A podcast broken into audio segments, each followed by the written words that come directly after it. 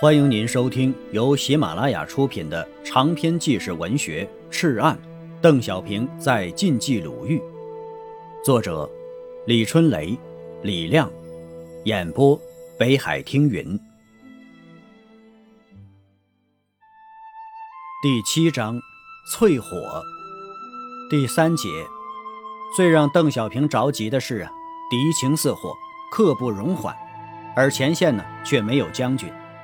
由于召开七大，他和刘伯承、还有薄一波、彭代远、张继春、陈赓、陈再道、陈锡联、杨得志、王敬山等军事主官都在延安开会，各军区群龙无首啊！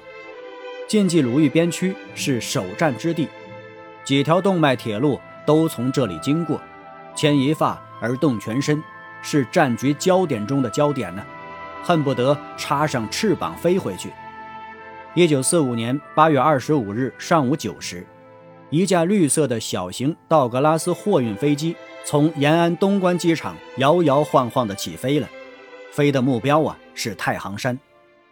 刚才登机前呢，美国飞行员蒂安少校仔细看了看二十多个乘客，除了翻译黄华以外呀，一个也不认识。他摇了摇头，为这次突然下达的飞行任务而莫名其妙。蒂安少校大错特错了，他万万也没有想到啊，这次秘密飞行将影响中国的命运。他的乘客竟都是共产党军队的战神，他们是谁呀？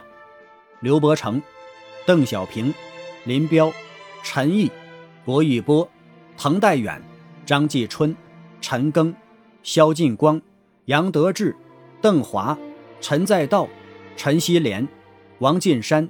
李天佑、邓克明、宋时轮等等，一架普通的老式货机上，几乎集中了共产党各战区的主帅和最善战的将领。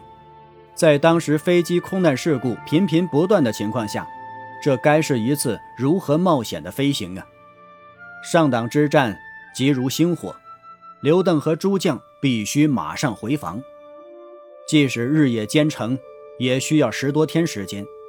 战况瞬息万变，十多天的时间等不及呀。这个时候啊，有人建议可以借助美国驻延安观察组的飞机。原来呀，一九四四年以后，随着美国对华军事援助的加大呀，太行军区在晋东南的黎城县长宁镇修建了一个简易的飞机场，用于接待前来搜集情报的美军观察组成员。转运被太行山根据地军民救护的美国空军人员，因此啊，美国飞机曾多次往返于此地与延安之间。坐飞机，而且是美国人的飞机，这太危险了。但现在呀，别无他途，刘邓只好向毛泽东请示。毛泽东也正在犯难。此时啊，他已经确定几天后啊到重庆谈判。为了在谈判中取得有利地位，八路军各战区将领必须尽早到位，进一步扩大解放区，打几个漂亮仗。只有这样啊，自己在谈判桌上才会有更多的筹码。反之啊，如果国民党意识到共产党的军事将领都集中在延安，趁机进攻，那么国内局势将不可想象。必须以最快的速度把他们送回防区。共产党没有飞机呀，只有借助美军观察组的了。还有啊，除了刘邓回太行，林彪到山东，陈毅去华中，干脆呀都搭乘这架飞机。别的地方没有机场，先送到太行山再说。毕竟可以少走一千多里路。这么多重要的将领一旦出事，可是共产党的灭顶之灾呀。因为飞行途中要经过日军控制区，尽管日军已经宣布投降，但还没有交出武器，还在执行警戒任务。还有国民党，延安住着多名国民党联络员，很多是军统特务。现在是关键时刻呀！如果他们得知这个消息，肯定会从中破坏。只有祈祷马克思保佑了。在当天晚上啊，叶剑英在翻译黄华的陪同下。若无其事地走进了美军驻延安观察组的窑洞，他首先向美军致以胜利的祝贺，然后啊，便提出请求帮忙，把一批干部送到太行山，因为近来呀，太行山闹传染病，这批干部的家属和孩子可能已被传染，病情十分严重，急盼着他们回去见面并安排救治。美军观察员一听，便愉快地答应了。第二天黎明，乘客们便悄悄地来到了机场。蒂安少校为每个人准备了降落伞，一个个帮他们系在身上，并告诉他们，如果飞机遇险呢，可以自己撑开，安全逃生。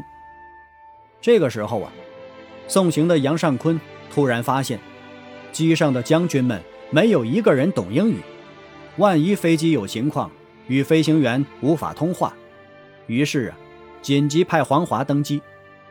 这架飞机呀是旧式的。起飞的时候需要靠人力推动才能启动发动机，于是叶剑英、杨尚昆和送行的二十多名战士一起动手，总算把飞机推上了天。由于是货机呀，舱里边没有固定座位，只有几排简陋的铁架子，人坐在上面直不起腰，抬不起头。在座的除了林彪以外，都没有坐过飞机，大家紧张的相互看着。谁也不说话。飞行一个小时后，乘客们明显感觉到飞机突然升高了，大家不知道怎么回事儿啊，更加紧张了。黄华背着沉重的降落伞，走进驾驶室，同美军驾驶员交谈了几句，回来告诉大家，刚才飞机经过同蒲铁路这一带呀，有日军的高射武器，美军飞行员怕出意外，便提高了飞行高度。